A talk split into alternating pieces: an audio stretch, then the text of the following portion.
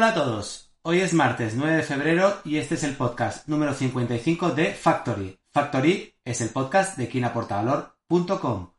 Hoy vamos a hablar del descuento de flujo de caja o descuento de cash flow. Factory es un podcast en el que vamos a hablar de la empresa en todas sus dimensiones, con el foco siempre puesto en su parte más importante, las personas. Cada día incluiremos una píldora de conocimiento que nos ayuda a entender algunos de los conceptos sobre la empresa que escuchamos habitualmente. Además del podcast, tienes un blog sobre la materia y vídeos explicativos en quienaportavalor.com. En algunos artículos del blog de quienaportavalor.com y en algunos podcasts hemos hablado de valoración y los elementos importantes a tener en cuenta. En todos los diferentes métodos de valoración utilizados, Apuntamos que el valor de una empresa se genera debido a su calidad y capacidad de generar cash flows durante un periodo largo de tiempo. La, capacidad de generar cash flows o flujos de caja está determinada por el crecimiento a largo plazo y la rentabilidad que se consigue del capital invertido respecto del coste de capital. La forma de valorar una empresa utilizando el método de cash flow es lo eh, que vamos a comentar ahora. El modelo de descuento de cash flow de una empresa valora los recursos propios de una empresa como el valor de explotación de la misma, es decir, el valor de la empresa menos el valor del endeudamiento y otros derechos de inversores que tienen preferencia sobre las acciones normales, como son las acciones preferentes. El valor de la empresa y el valor del endeudamiento se calculan como el valor de sus respectivos cash flows, descontados a un tipo que refleja el grado de riesgo de cada uno de ellos, de cada uno de los cash flows o flujos de caja. Otra forma de calcular el valor de una empresa sería como el valor de los fondos propios. Es decir, calcular el flujo de los fondos propios. Pero ahí estamos hablando del valor del equity, del valor para los accionistas, no del enterprise value. Ya estamos hablando de tres conceptos. El enterprise value, que sería el valor de la empresa incluyendo equity, fondos propios, es decir, fondos propios y deuda. El valor para los accionistas, el valor eh, equity. Y el valor para los eh, que que tiene la deuda de la empresa, para los deudores, el valor de la deuda. Para calcular el valor de los fondos propios seguimos los mismos principios de valoración, es decir, sería el valor al que se llegaría descontando el cash flow para los accionistas, al coste de los fondos propios. Cada flujo de de cada uno de los flujos de caja tiene su coste, tiene la tasa a la que se descuentan esos flujos, dependiendo del riesgo.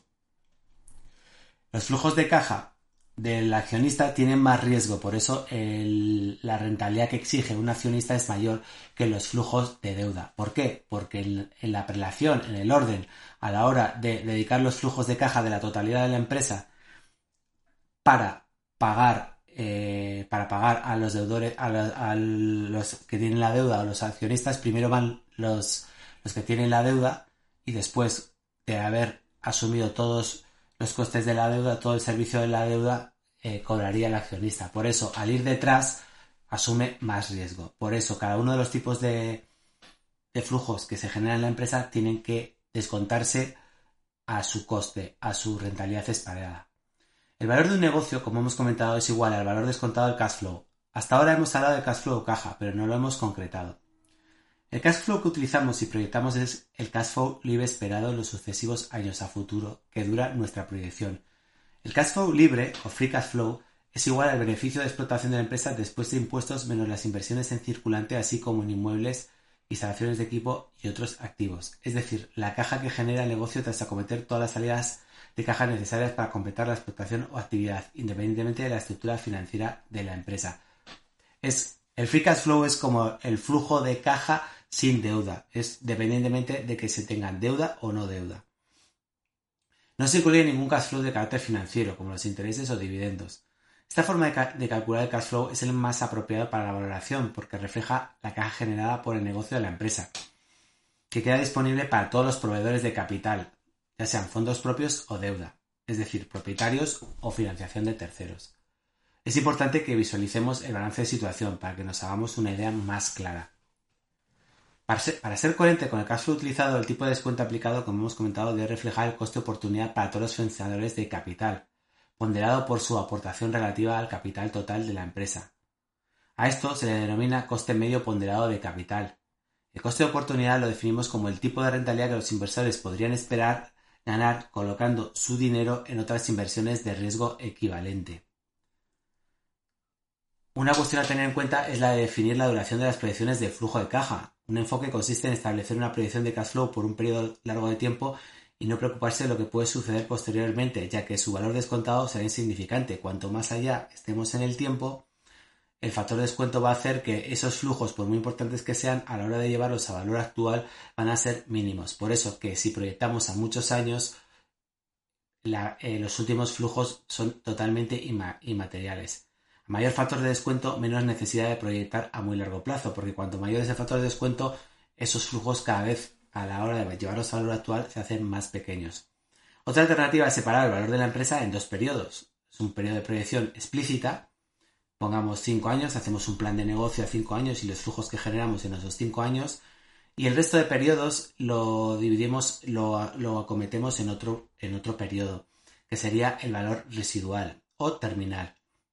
En función de un tipo de negocio tendremos diferentes métodos de valorar, de diferentes métodos de valorar dicho valor residual. Una forma muy utilizada es establecer una renta perpetua utilizando la fórmula de rentas perpetuas a partir de ese año 5, estableciendo un flujo de caja que puede ser el último, el del quinto año y asumiendo o, descontándolo algún tipo, asumiendo que ese flujo de caja va a ser perpetuo. Como hemos comentado, esta es un poquito la conclusión global, ¿no? Luego hay que hacer los números y hay que, verlos en detalle, porque claro, tenemos que definir por un lado el plan de negocio, es decir, qué ingresos, qué gastos eh, vamos a tener en los próximos cinco años, ya sean de negocio, ya sean si tenemos deuda de la deuda, ya sean eh, cualquier tipo de, gastos que vayamos a tener. De la cuenta de resultados proyectada cinco años, y del balance proyectado a 5 años estableceremos también el, flujo de caja, el, estado de, flujo de caja para esos 5 años, descontando esos, eh, eh, ese flujo de caja a valor actual tendremos el valor de la empresa.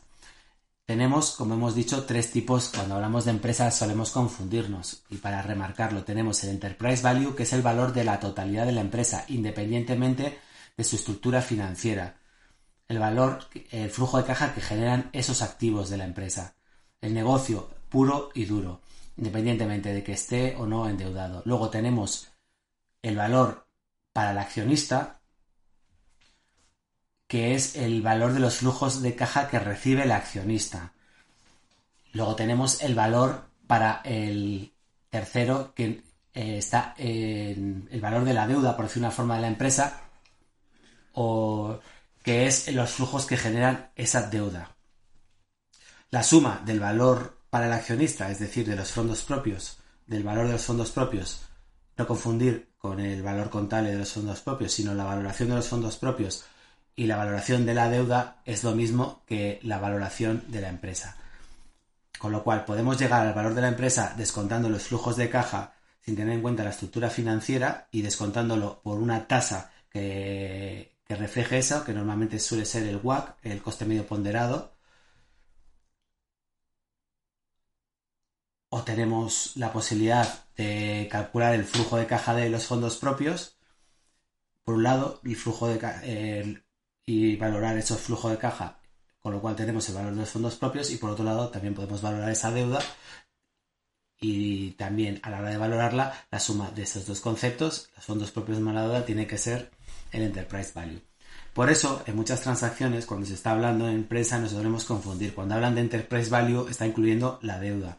Cuando hablan de lo que recibe el accionista que vende la participación financiera, están hablando de la, de la valoración de los fondos propios, es, es decir, de los fondos propios que, que tiene el que vende.